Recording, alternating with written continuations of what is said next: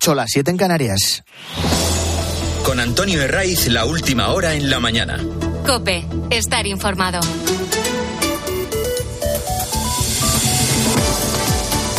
Muy buenos días, desde las 6 te venimos acompañando en la mañana del fin de semana de Cope de este domingo que mira a Galicia. Más de 2.200.000 gallegos están llamados hoy a las urnas y lo van a poder hacer desde dentro de una hora a las 9 abren los colegios electorales hasta las 8 de la noche, que es cuando está previsto que cierren. La mayoría de los que hoy van a acudir a votar tienen decidido el sentido de su voto desde hace días.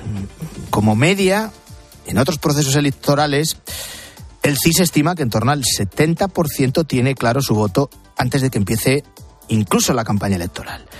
Y es ese 30% de indecisos a los que todos los partidos han tratado de convencer, porque son los que pueden inclinar el resultado hacia un lado o hacia otro. Es más, en encuestas que ha realizado en diferentes escenarios electorales, no solo con Tezanos al frente, el CIS apunta a que cerca de un 6% decide su voto el mismo día de acudir a votar.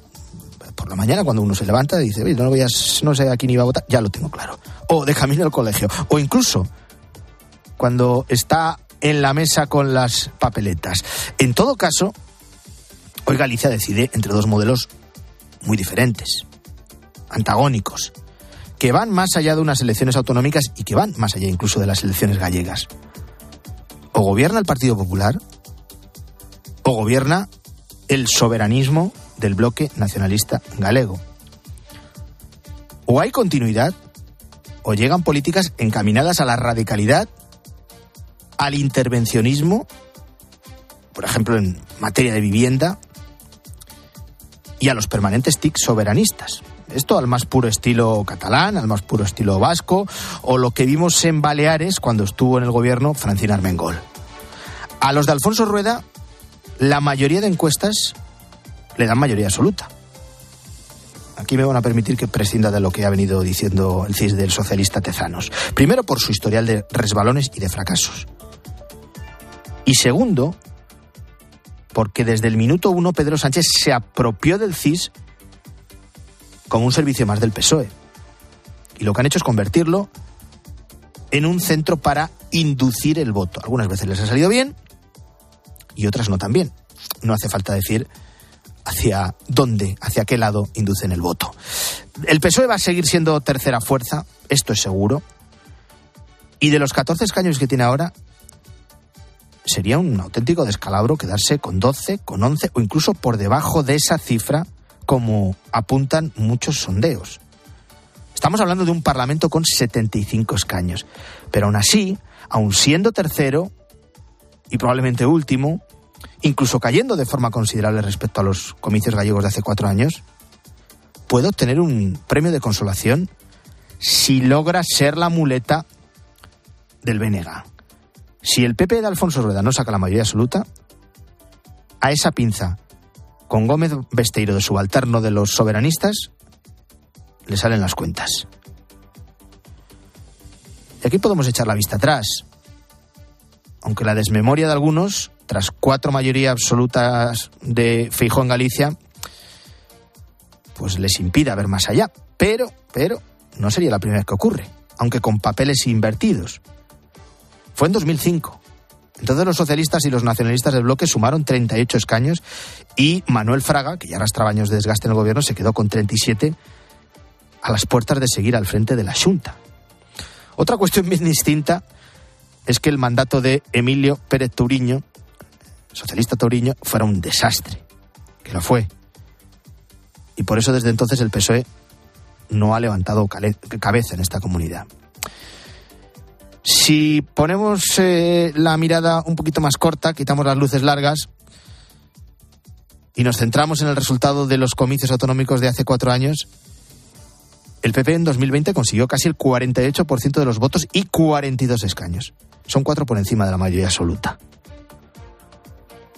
Ahora le bastaría entre el 45 y el 47% de los votos, que es un porcentaje que también dejarían a, Rueda en un escenario privilegiado para seguir gobernando.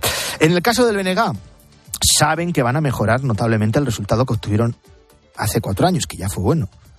Entonces pasaron de 13 a 19 escaños. La gran duda es si su crecimiento, que vienen indicando todas las encuestas, será suficiente para upar a Ana Pontón a la presidencia, teniendo en cuenta la más que segura caída del Partido Socialista. Son cábalas que se van a empezar a despejar a partir de las 8 de la tarde. Aquí en COPE vas a poder seguir el escrutinio en directo en un programa especial dirigido por Ángel Espósito con el mejor análisis y sobre todo anticipándose a valoraciones que seguro van a ir más allá de los límites de la comunidad autónoma gallega. Sea cual sea el resultado, será interpretado en clave nacional. Y aquí hay que volver a reconocer la habilidad de Pedro Sánchez, la habilidad de los suyos, no solo de sus ministros, no solo de sus socios en el gobierno y en el Congreso, también la de los medios de comunicación que la acompañan fielmente en su caminar en Moncloa. Entre todos han sido capaces de dar la vuelta al relato de la campaña y cuando todo se encaminaba hacia una especie de reválida para examinar a Pedro Sánchez, ellos han hecho creer que el único que se la juega aquí es Alberto Núñez Fijo. Es verdad que si el PP pierde la presidencia de la Junta, no solo será una derrota para Alfonso Rueda, por mucho que gane las elecciones, que las va a ganar. Saldría señalado también el propio Fijo. Y en el otro lado, solo si consigue gobernar el bloque, Sánchez tendría un cierto premio de consolación después de eh, echarse en manos de Puigdemont y del resto de la banda el 23 de julio y tras perder prácticamente todo el poder territorial el 28 de mayo, eh, salvo Navarra, con el apoyo de Bildu, salvo Asturias y salvo Castilla-La Mancha. Si se da ese escenario, si gobierna el BNG de Ana Pontón con el apoyo del PSOE, Sánchez verá el aval perfecto para defender sin tapujos la amnistía para los delincuentes catalanes, los indultos o lo que toque. Y si no, no pasará nada. Seguirá adelante de todas formas con sus planes, aun con ese desgaste evidente que acumula ya en numerosas citas electorales. Fundamental, como en todos los comicios, la participación. Y aquí hay una particularidad más. Te decía al principio que más de 2.200.000 gallegos están llamados hoy a las urnas. Eso es así. Pero a estos hay que sumar casi medio millón de gallegos que pueden votar desde el exterior, desde Argentina, desde Cuba, Brasil, Uruguay, Suiza, Venezuela. Y estos gallegos de la diáspora pueden decantar el resultado y que el reparto final de escaños no se aclare esta misma noche.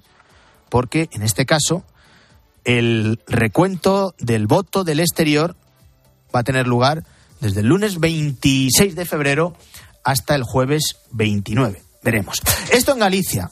La noticia este domingo sigue también en Rusia. Alexei Navalny ha sido asesinado. Su muerte ocurrió el 16 de febrero a las 14.17 hora local, como está escrito en el certificado enviado a su madre. Seguimos esperando el informe oficial de la muerte y exigimos que el cuerpo sea entregado a su familia inmediatamente. Es la voz de la portavoz de la familia del opositor ruso Alexei Navalny. Se van a cumplir dos días, dos días de la muerte en una cárcel del Ártico y hay todavía muchas dudas, principalmente sobre las causas de su muerte. Las explicaciones oficiales no convencen, y mucho menos los antecedentes de torturas en la prisión y el envenenamiento mm, que sigue llevando todas las miradas hacia Putin y hacia el Kremlin. Moscú dice que ha sido una muerte súbita y la familia que le han asesinado, no tienen dudas. Además, la madre del político visitó la cárcel y no encontró el cadáver ni en la prisión ni en la morgue a la que dirigieron y que se encontró directamente cerrada. Es evidente que la muerte de Navalny es un mensaje para la escasa disidencia que queda en, Rusia, en Rusia con un número importante encarcelada.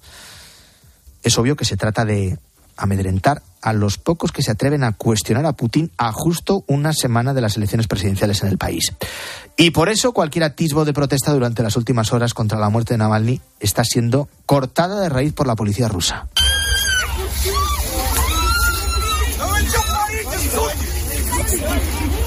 Es el sonido de una de esas detenciones en la que los agentes arrastran por el suelo literalmente a una opositora a Putin.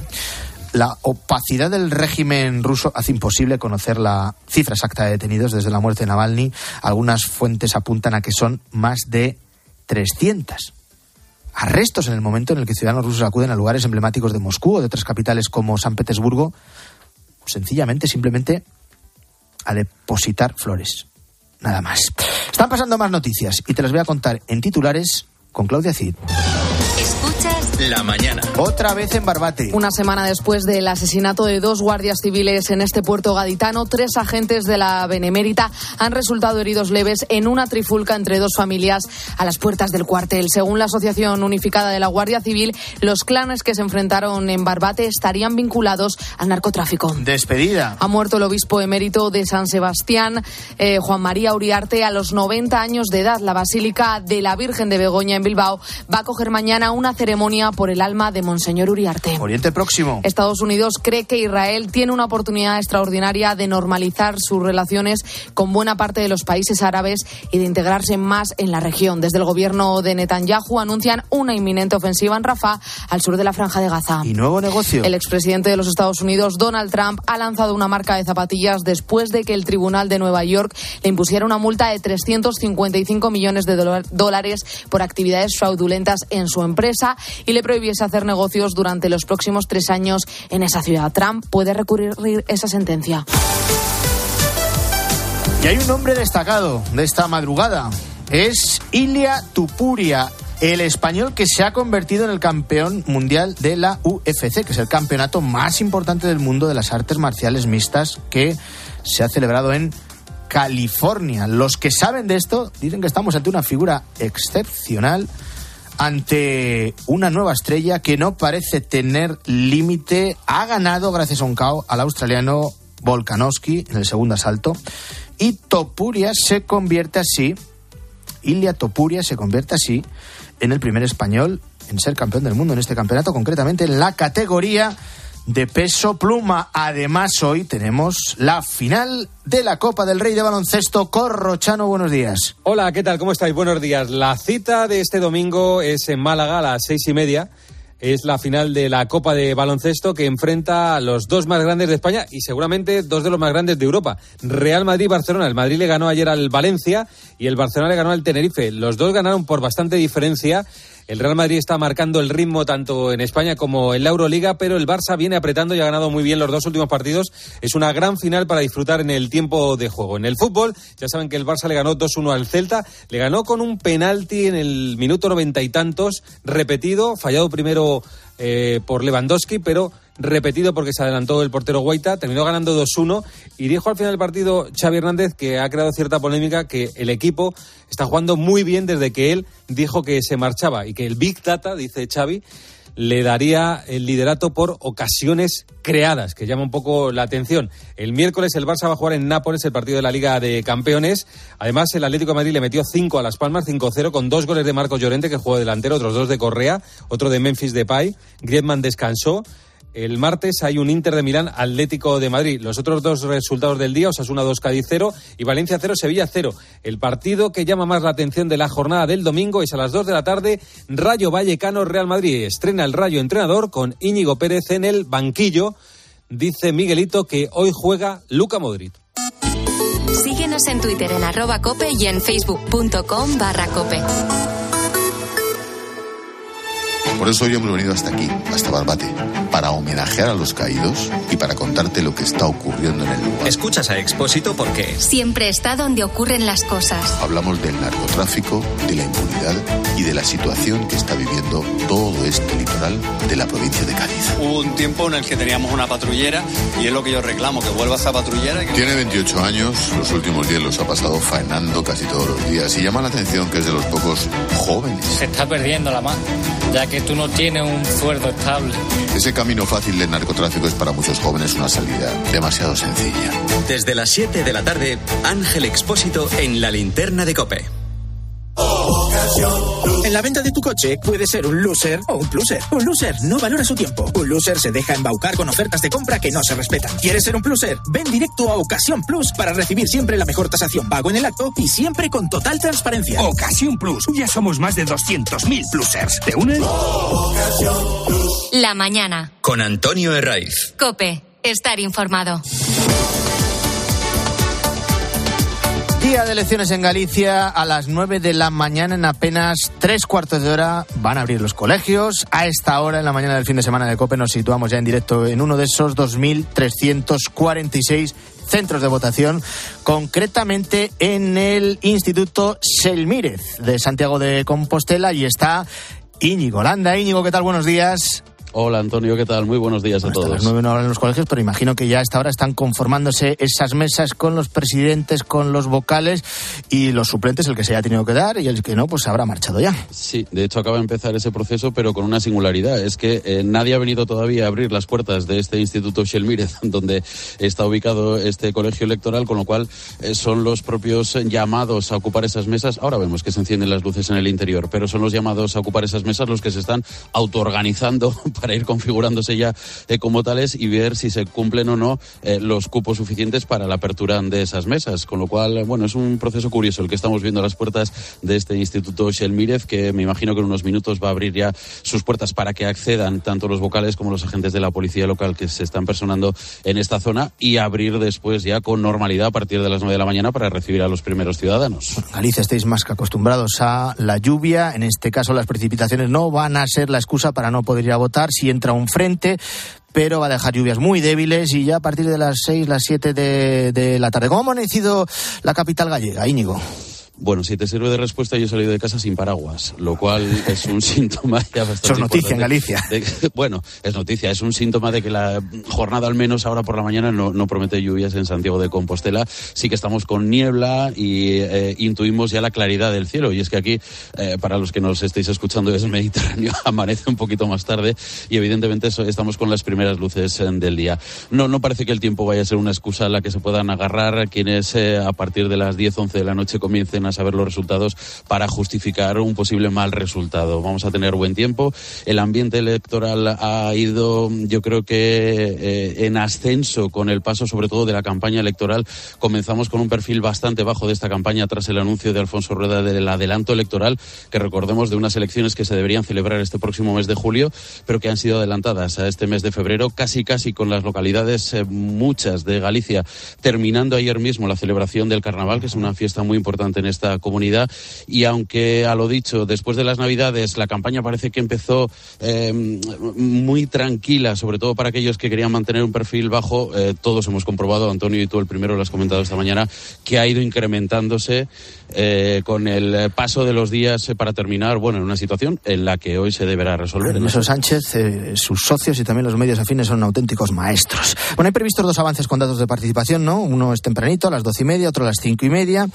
Eh, unas elecciones, Íñigo, donde el voto por correo mm, que han ejercido casi 59.000 gallegos puede tener un peso decisivo, están los indecisos y, y, en el caso de Galicia una particularidad que venimos también destacando, que es el voto exterior, con casi medio millón de gallegos que viven fuera de Galicia con derecho a voto un voto exterior que, como el voto eh, de aquí de casa, podríamos decirlo, siempre es fundamental. Lo que ocurre es que esa singularidad de que puede darse el caso de, si está muy apretado el resultado, que no sepamos hasta finales de esta próxima semana eh, cómo queda configurado definitivamente el Parlamento de Galicia. Hablabas del voto por correo. Se ha producido, eh, con esos 59.000 votos, un descenso muy importante con respecto al voto por correo que se produjo en las pasadas elecciones, que hay que recordar fueron en medio de la pandemia en, junio de la pandemia cuando casi casi salíamos de, del primer confinamiento, pero es un porcentaje de voto por correo superior al de las elecciones eh, anteriores, a las de 2016. ¿Eso puede ser un síntoma de que va a haber más participación o no en estas elecciones?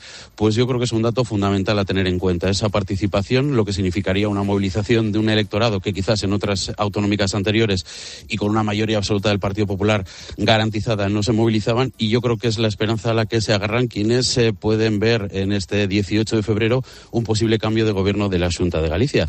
En todo caso, lo dicho, saldremos de dudas esta noche y quizás ni esta noche. Bueno, nos queda una jornada por delante larga, así que mucho ánimo. Oñe Holanda, gracias. En directo desde el Instituto Shell Mire de Santiago de Compostela. Un fuerte abrazo. Un placer, Antonio.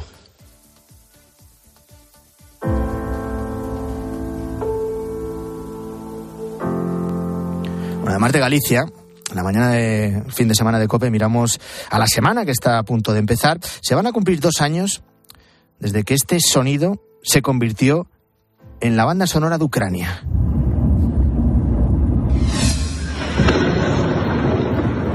Dos años del inicio de la invasión rusa en Ucrania con esos primeros bombardeos que se escucharon en la misma capital, en Kiev.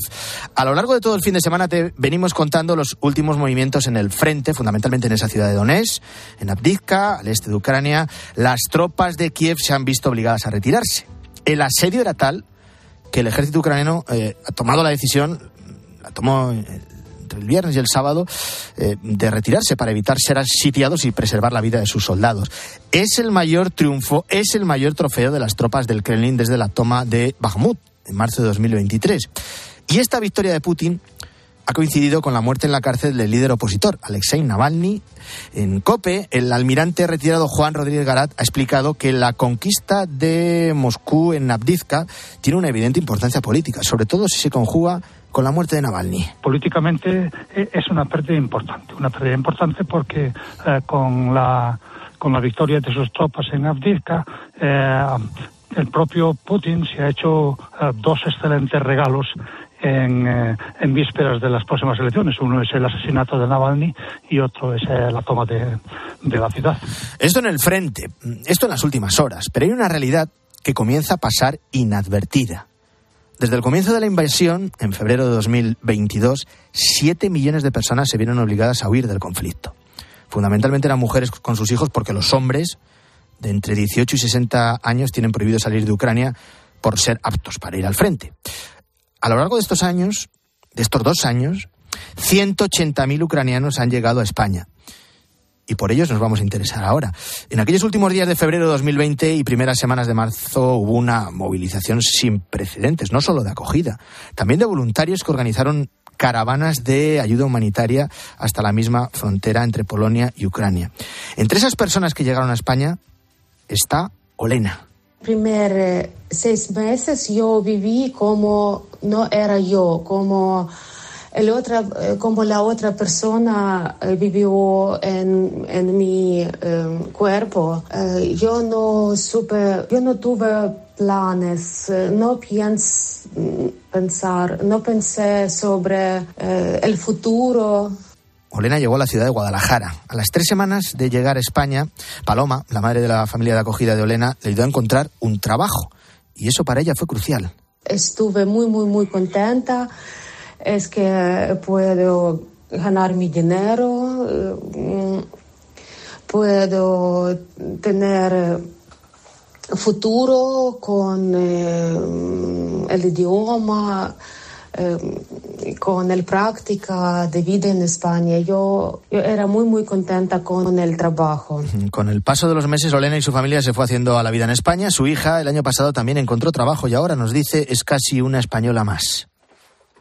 Eh, ahora sabe aprender español mejor que yo. Eh, ella habla como una persona nativa. Poco a poco, como escucha Solena, fue recuperando la sonrisa. Una vez he conseguido el trabajo, el siguiente paso era buscar un piso. Por eso también tuvieron ayuda. Tenemos un piso eh, para alquilar. Es que no es tan fácil alquilar algo para vivir. Eh, es que mm, necesitamos que tener muchos papeles, eh, muchas cosas para alquilar algo. Y el futuro, de momento Elena no se plantea el regreso a su país, no hasta que no acabe la guerra, no hasta que ella y sobre todo su hija puedan tener un futuro sin miedo. Y yo no quiero que mi hija se vuelva a Ucrania, es que tengo mucho miedo sobre la situación en Ucrania ahora y yo no, no, no quiero, no. Pues esta es otra realidad cuando se van a cumplir dos años de la invasión de Rusia en Ucrania, la realidad de los ucranianos que llegaron a nuestro país y que siguen con nosotros. Vamos con el repaso a los periódicos de este domingo, artículos de opinión, editoriales. Guillermo Vila, buenos días de nuevo. Hola Antonio, ¿qué tal? Lo fundamental, sin duda, las elecciones gallegas, como no puede ser de otra manera, y leemos en la prensa numerosos análisis sobre lo que puede pasar. Una de las claves es hasta dónde llegará la subida del bloque nacionalista gallego que apuntan los sondeos. José Alejandro Vara escribe en Voz Populi sobre Diana Pontón que se ha disfrazado, dice, de socialdemócrata avanzada. Mao vestido de Zara, apunta. De un escaño puede depender el futuro del líder del PP, escribe Casimiro García Vadillo en el Independiente. En esa línea apunta Ignacio Camacho en ABC que un tropiezo del PP abriría un conflictivo debate orgánico y una patente crisis de confianza de su liderazgo. En Galicia, dice Joaquín Manso en el mundo, se pone España en juego. No solo se la juega Núñez Fijó, también hay espacio en la prensa para el papel secundario que parece va a jugar hoy el PSOE en estas elecciones. Un PSOE que dice Arcadia Espada en el mundo ya es solamente un partido de un talpaje, una taifa manchega. Apunta Ana Martín en su crónica del debate que en el pecado del presidente lleva su partido la penitencia en Cataluña, Galicia, País Vasco y hasta Navarra. Visto que el candidato del PSOE no da para más, el sanchismo vio su oportunidad en promocionar al bloque nacionalista gallego, escribe Jorge Vilches en La Razón. Quizá concluye sea la estrategia más inmoral de la historia de la España democrática. Aunque de creer a la editorial del país, Antonio, es Feijo quien más se juega en la encrucijada gallega, ya que lo que se pone en juego, dice este periódico, es el liderazgo y la forma de hacer oposición del PP. Pendientes también de la guerra de Ucrania, del avance en el frente de Moscú y de la muerte de Navalny. Sobre todo esto hay también reflexiones interesantes en la prensa del domingo. Escribe nuestro compañero Ángel Espósito en ABC que Putin, ante nuestra miopía, ha planteado una guerra híbrida sin prisas. También interesante, desde luego, la tercera que firma Jorge Ferrer dice de Navalny que, es, eh, que era un tipo extraordinariamente común y abrumadoramente ruso. Un político valiente, resume en el mundo otro opositor, Mikhail Jodorowsky, otro crítico, Mikhail Shinskin, firma esto en el país. Apagaron la vela que dio luz en la oscuridad de Putin. Y añade que siempre habrá personas que persigan un objetivo que les importa más que su vida. ¿Y algún apunte de lo que cuenta la prensa sobre el asesinato hace una semana de dos guardias civiles en Barbate? El editorial de La Razón critica el papel de Marlasca, un ministro siempre de espaldas a su gente. Quizá, dice el texto, porque las prioridades del gobierno es eh, hacer todo lo posible para eh, sus aliados separatistas. Pues hoy hay que estar en Galicia, hay que estar, como no, también pegados a la radio con Cristina a partir de las 10, eh, luego en mediodía Cope y a partir de las 8 programa especial con Ángel Espósito en la cadena Cope. Que tengáis un feliz domingo. Antonio de Ray. La mañana. Escuchas Cope. Y recuerda, la mejor experiencia y el mejor sonido solo los encuentras en cope.es y en la aplicación móvil. Descárgatela. ¿Y tú? ¿Por qué necesitas fluchos? Porque es tiempo de pensar en lo que te gusta, en la moda que te hace sentir vivo, chic, casual, sport. Nueva colección de otoño-invierno de fluchos. La nueva moda que viene y la tecnología más avanzada en comodidad unidas en tus zapatos. ¿Y tú? ¿Por qué necesitas fluchos? Fluchos. Comodidad absoluta. ¿Te lo digo o te lo cuento? Te lo digo. Encima de que traigo a mi hijo, le subes el precio del seguro. Te lo cuento. Yo me lo llevo a la mutua. Vente a la mutua con cualquiera de tus seguros. Te bajamos su precio, sea cual sea. Llama al 91 555 5555. 91 555 5555. Te lo digo o te lo cuento. Vente a la mutua. Condiciones en mutua.es. ¿En qué capítulo de tu vida estás ahora? ¿Quieres hacer una reforma o cambiar de coche? ¿Tus hijos ya necesitan un ordenador para cada uno? ¿O quizás alguno ya empieza la universidad? ¿Habéis encontrado el amor y buscáis un nidito? En Cofidis sabemos que dentro de una vida hay muchas vidas y por eso llevamos 30 años ayudándote a vivirlas todas. Cofidis, cuenta con nosotros. Contratar la luz con Repsol, ahorrar en tus repostajes. Contratar la luz con Repsol, ahorrar en tus repostajes. Contratar la luz con Repsol. ¿Pero qué estás haciendo? Contratar la luz con Repsol. Porque ahorro 20 céntimos por litro en cada repostaje durante 12 meses pagando con Wilet. Contrata la luz con Repsol en el 950 52 50 o en Repsol.es y enciende tu ahorro. ¿Te imaginas que el mejor piloto te haga de taxista? Pues ahora Acciona Energía, la mayor compañía energética del mundo que solo opera en energías renovables, te instala los paneles solares en tu casa y pone toda su energía a tu servicio a un gran precio. Aprovecha y hazte autoconsumidor. Entra en Hogares Acciona Energía e infórmate. Cierra los ojos y abre la boca. Eh, ¿Fruta? No, tomate. No he probado nada igual. Claro, son tomates Cherokee. Tomates antiguos con un dulzor especial y ese sabor a fruta madura tan bueno. Los reconocerás por su forma, como los Raz y su color a rayas verdes y burdeos. Sí, sí, Cherokee. Muy bien, pero anda, dame otro. Tomates Cherokee, el sabor de antaño.